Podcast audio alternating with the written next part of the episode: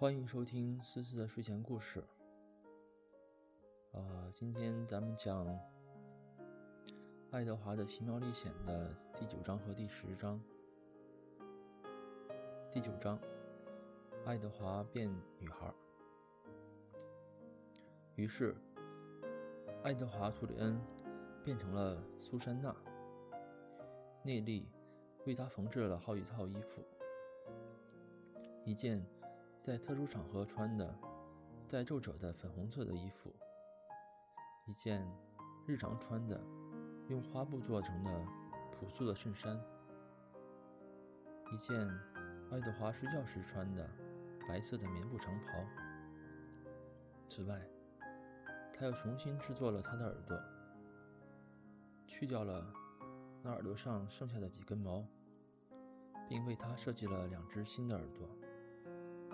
哦，当他做好时，他对他说：“你看上去很可爱。”他起初大吃一惊。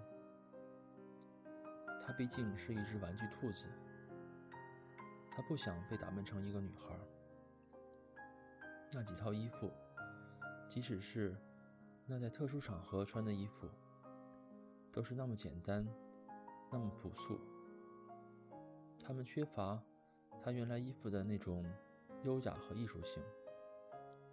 不过，这时爱德华想起，他曾躺在海底，满脸是泥，星星离得那么遥远。他对自己说：“实际上，这有什么关系呢？穿什么衣服是不会伤害我的。而且，在小绿屋。”和渔夫夫妇在一起生活是很甜美的。内利喜欢烘烤面包，所以他整天待在厨房里。他把爱德华放在柜台上，并把他倚在面罐上，把他的衣服围在他的膝盖上。他把他的耳朵弯下来，以便他可以听得更清楚。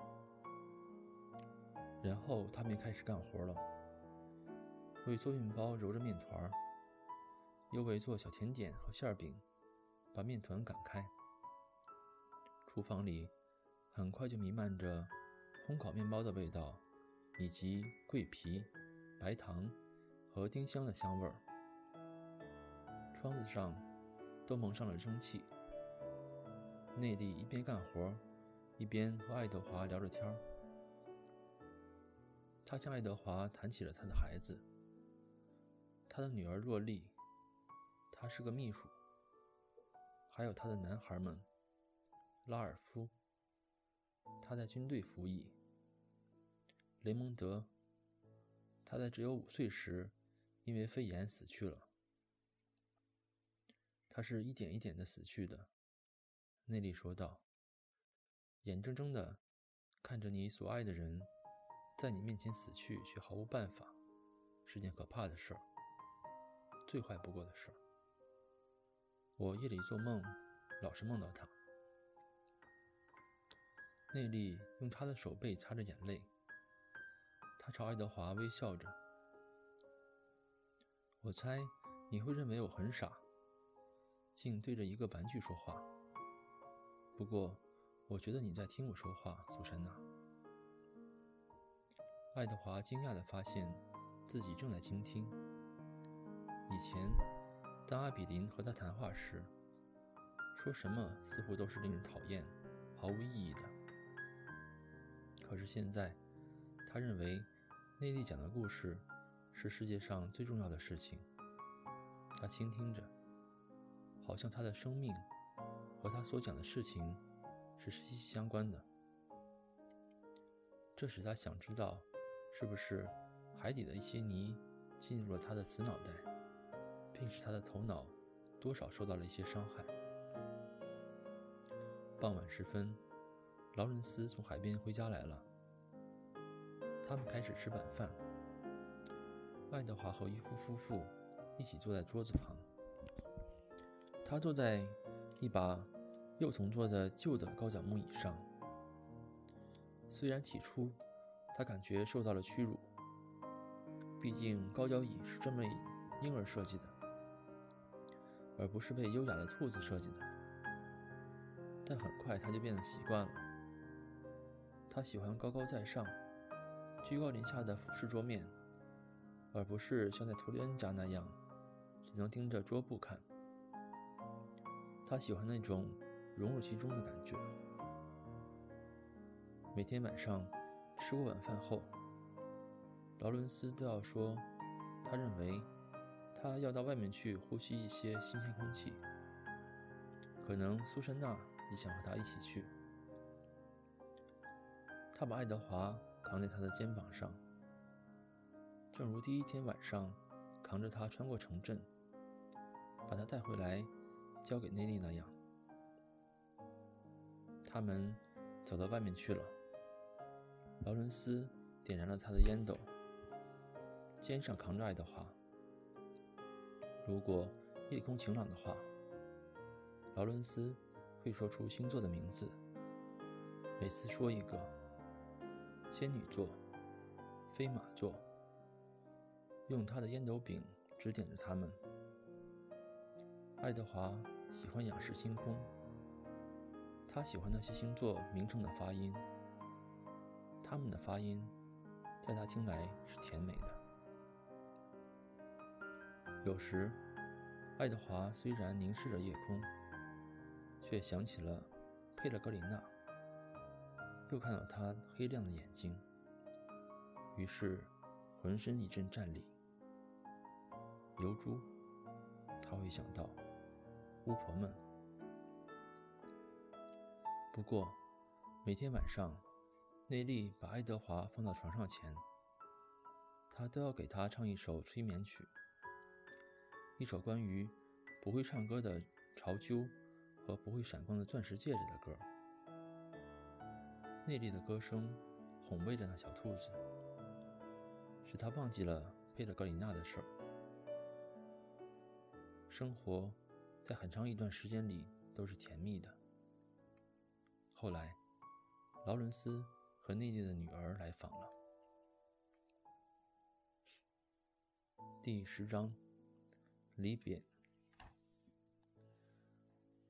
洛丽是个粗鲁的女人，她说话的声音太大，而且涂的口红太多。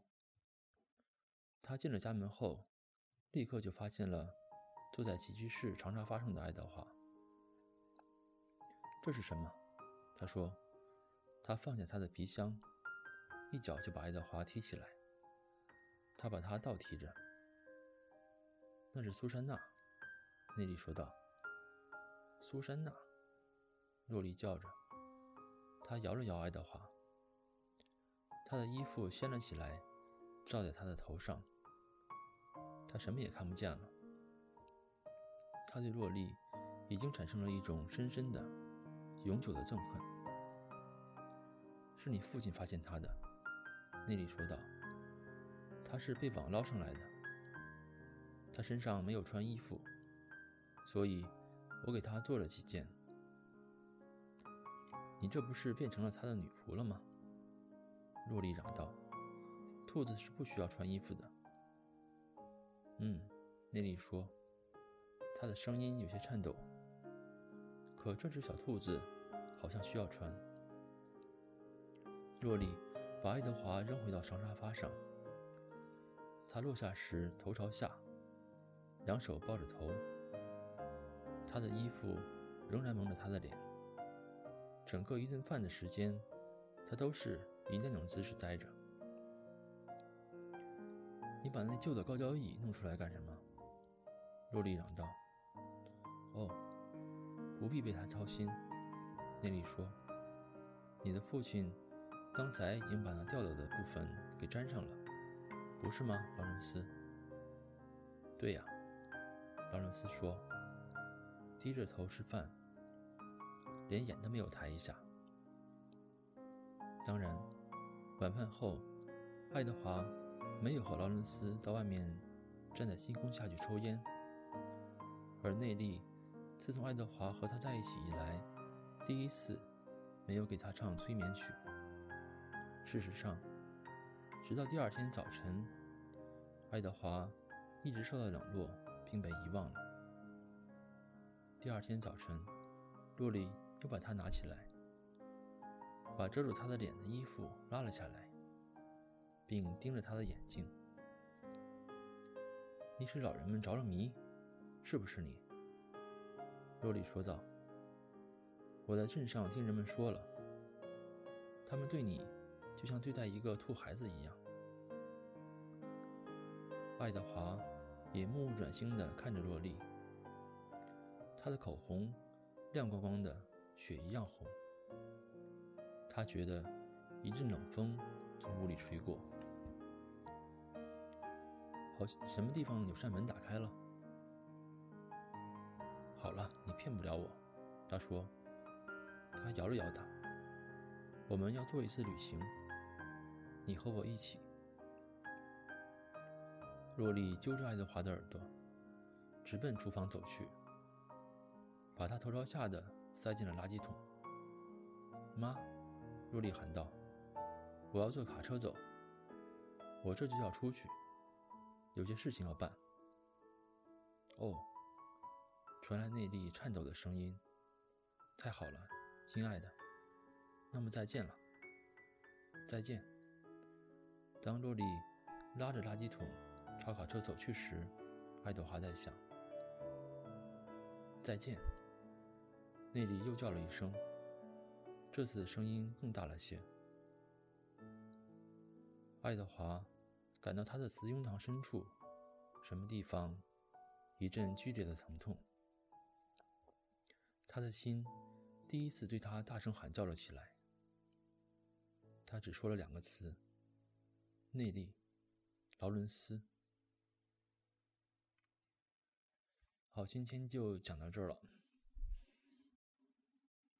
思思，我希望你能睡得好，因为你心里有事儿嘛，还是和我有点关系的事情。我希望那个，我觉得不用想那么那么多嘛。嗯，也不需要一定要确定什么关系啊，我觉得咱们就这么轻松的在一起，不需要想那么多，也挺好的，是不是？什么事都不用着急。嗯，如果你有什么还是不开心的事情，跟我说一下，就算和我有关系的话也可以的。嗯，我会给你想办法，或者说是。嗯起码两个人在一起想些东西的话，总比你一个人想要强。而且，昨天你跟我说，说有可能你现在在纠结，等你跟我说完之后，你不纠结了，然后我心情不好。我觉得这样没关系啊，我宁可让我心情不好，让你睡好觉。好吧，那晚安，晚安，思思。